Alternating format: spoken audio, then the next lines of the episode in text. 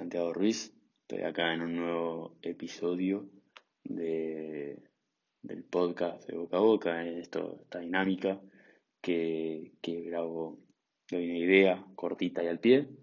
El día de hoy quería hablar un poco de la humildad. Es un concepto muy amplio, eh, no me quiero ir mucho por las ramas, eh, hay mucha tela para cortar, así que nada, voy a tratar de ir lo más al hueso posible. Bueno, eh, para los que escucharon el podcast anterior, que daba mi opinión, o sea, sobre mi experiencia, cuatro tips para poder rendir al máximo tus exámenes, en tus exámenes, un, eh, dije que un, un, consejo que di fue eh, tener objetivos claros, alcanzables y cumplirlos con éxito. Bueno, yo creo que para lograr eso, uno necesita tener humildad. Eh, Aclaro, antes que nada, o sea, que este es mi punto de vista. Yo soy un tipo que tiene el ego por las nubes, o sea, creo que se han dado cuenta cuando, tipo, los que me conocen o los que no me conocen, cuando ven mis entrevistas ya por mi forma de hablar, se, te das cuenta que tengo demasiado ego. Y, y bueno, para mí, de mi punto de vista, eh, el, la, la, humildad no, no se desarrolla, no, no, no, no puedes volverte un pibe humilde siendo súper ególatra pero sí la puedes poner en juego, la puedes poner en práctica. O sea, yo, volviendo a mi caso, regala el pibe hablando de sí mismo, tengo demasiado ego, eh, pero nada, estoy tratando de poner en juego mi humildad. Bueno, nada, antes de, de, pasar a explicar todos los tips o lo, lo, todo lo que tengo para hablar hoy de la humildad, me gustaría partir de una definición de una convención para que todos estemos en la misma página. Eh, la definición formal, o sea, estuve buscando tipo en varios lugares una definición tipo formal de humildad y creo que me quedo con dos. Una, de, una definición, una posible definición de humildad podría ser el conocimiento de las propias limitaciones y debilidades nuestras.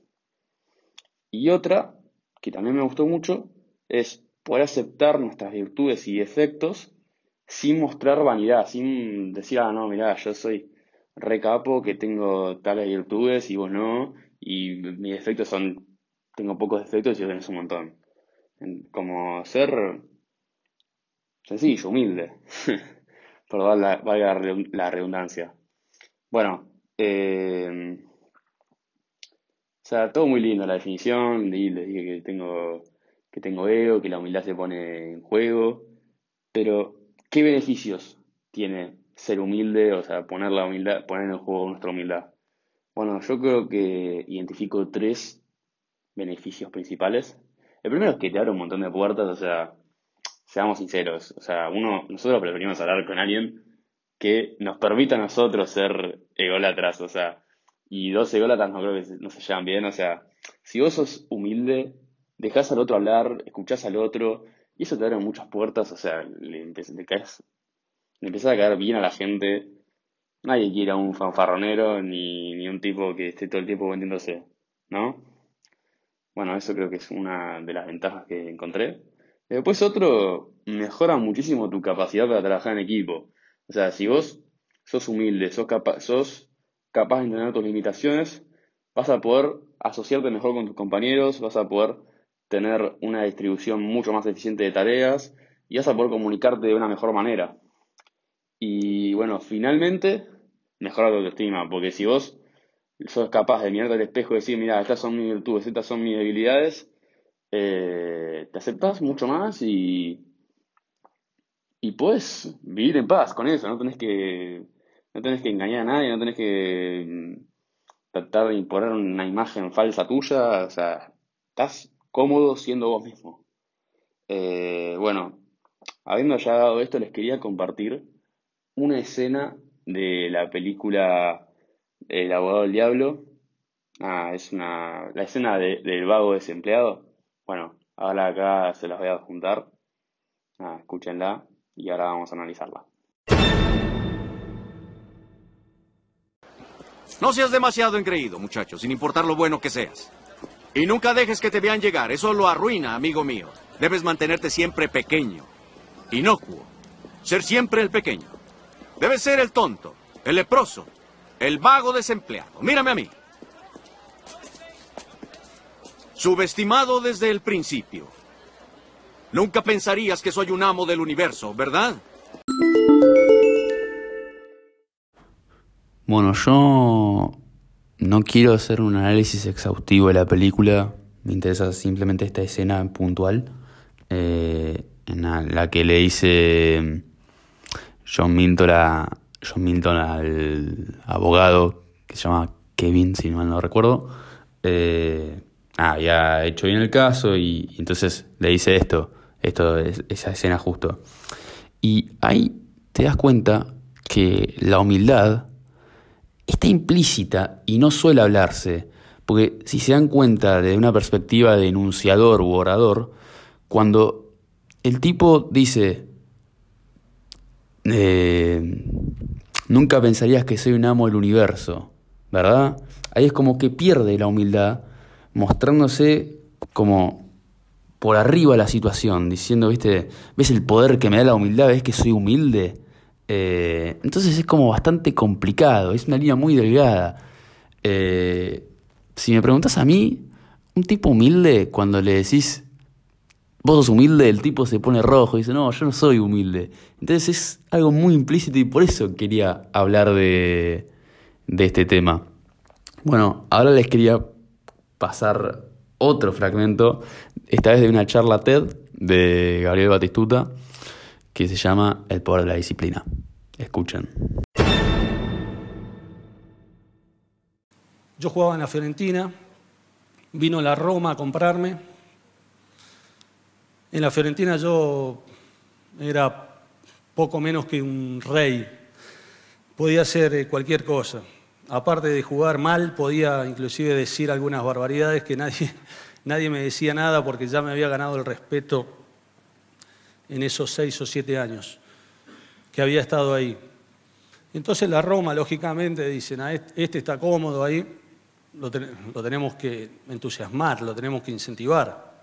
Así que me prometieron todo lo que se puedan imaginar. Me prometieron desde la cinta de capitán a la camiseta número 9, a un montón de cosas que es inútil nombrarlas. Pero me prometieron sobre todo pelear por el campeonato, que era una cosa que yo estaba buscando. Y ahí otra vez la, humildad me, jugó una buena pasada y me dijo, no vale la pena entrar a ese vestuario, a ese grupo de, jugadores con la cinta de capitán, atropellando. Es mejor entrar como, como uno más, dispuesto a trabajar y aprender como todos los otros. Y entonces le dejé la cinta de capitán a Totti. Bueno, ahí fue el fragmento eh, que elegí yo para analizar. La charla dura 15 minutos y es posta muy buena la charla, yo les recomiendo que la vean completa. Eh, bueno, pero analizando este fragmento en puntual, eh, es muy interesante cómo cuenta, no, o sea, dejando de lado lo futbolístico, Batistuta, como él decía, en la Fiorentina era ídolo y él podía... Él estaba cómodo, estaba en su zona de confort. Y, y sin embargo, él decide firmar por la Roma, un equipo en Italia, que nada, su hinchada no lo iba a tomar muy bien. Pero sin embargo, nada, dejó todo por un objetivo, por un objetivo en mente que era ganar el calcio. Eh, y ahí, ahí aparece algo que yo a mí me gusta llamarlo el efecto humildad que es tener la motivación de autosuperarse eh, por sobre la presión de mantener un estatus de perfección, por la presión de por ahí... Mm, sí, yo lo llamaría presión, porque es como que vos querés mostrarte como que sos perfecto, como que, que no tenés errores y, y sin embargo siempre hay algo que, que mejorar, algo que cambiar como es como un ensayo, por ejemplo. Un ensayo nunca está perfecto, siempre tenés algo para cambiar, algo para modificar. Como un ensayo puede ser cualquier cosa, eh, se me ocurre un ensayo. Em, como una página web o lo que ustedes hagan.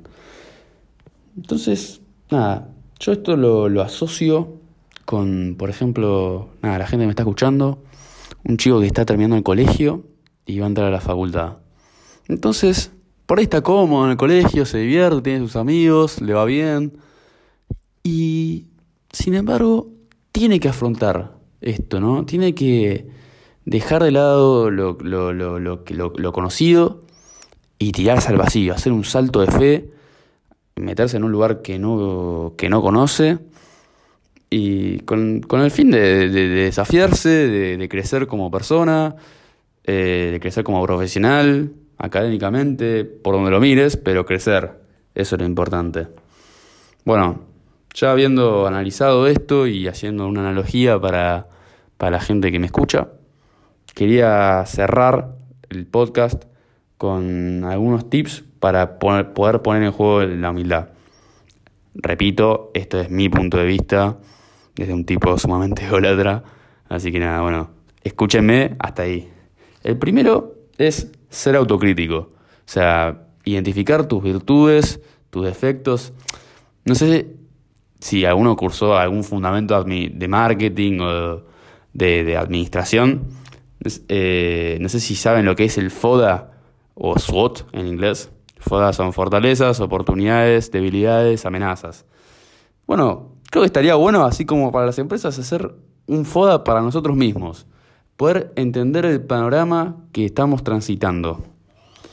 Después, otro punto a tener en cuenta es tener mentores y modelos a seguir. En cualquier rubro, mientras más mentores tengas y de más diverso tipo, mejor. Como tercer punto, enfocarse en los procesos por sobre los resultados. Siempre que, o sea, los procesos son lo que determinan que, por qué pasa lo que pasa, lo que te pasa a vos. Los resultados, hay varias aristas que, terminan determinando lo, que, lo que conseguiste. Hay un factor suerte, hay un factor esfuerzo tuyo, hay un factor ambiente, un montón de cosas que no controlás vos y terminan influyendo en el resultado. Así que enfócate en el proceso, que eso es lo que vos controlás. Eh, después, otro punto que me parece muy importante y yo lo aplico bastante es volver siempre a las bases. Acordate de dónde partiste. O sea, cuando, no sé, viste, cuando uno le empieza a salir las cosas bien, tiende a volar, tiende a, a, a desplegar su ego. Pero acordate cuando arrancaste de cero, acordate cuando no estabas seguro de lo que sea, ¿eh? de, de, elegir la carrera, de estar, no sé, entrando a un colegio, al colegio nuevo que no conocías a nadie, eh, a cuando arrancaste un deporte o cuando arrancaste el gimnasio, lo que se te ocurra, acordate de ese momento. Y ahí vas a poder desarrollar mucho más tu humildad. Y vas a poder ponerte en el lugar de los demás. Finalmente, el último punto que para mí es el más importante es valorar todas las opiniones.